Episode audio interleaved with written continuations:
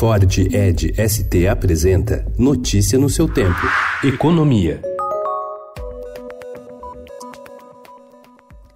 O governo federal vai propor ao Congresso uma nova roupagem para o regime de recuperação fiscal, programa de socorro a estados em calamidade financeira, para conseguir a adesão de outras administrações, além do Rio de Janeiro. A mudança vai beneficiar Minas Gerais, o estado com a pior situação financeira do país.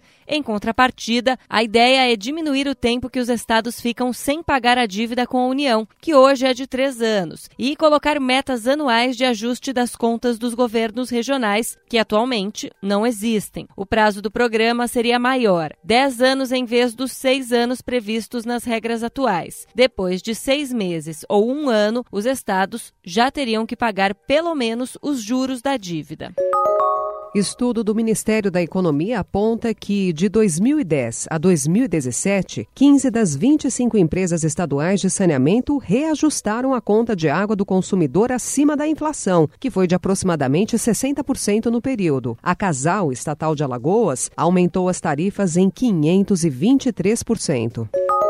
O setor privado lidera a recuperação no Brasil e a expansão econômica deve mais que dobrar em 2020, afirma o presidente do Banco Central, Roberto Campos Neto, na declaração preparada para a reunião prevista para hoje do Comitê Político do Fundo Monetário Internacional, o FMI. Segundo o economista, a alta qualidade do crescimento na recuperação é mais importante que a taxa de crescimento. Neste ano, a economia brasileira deve crescer menos que 1%, segundo as projeções projeções mais conhecidas.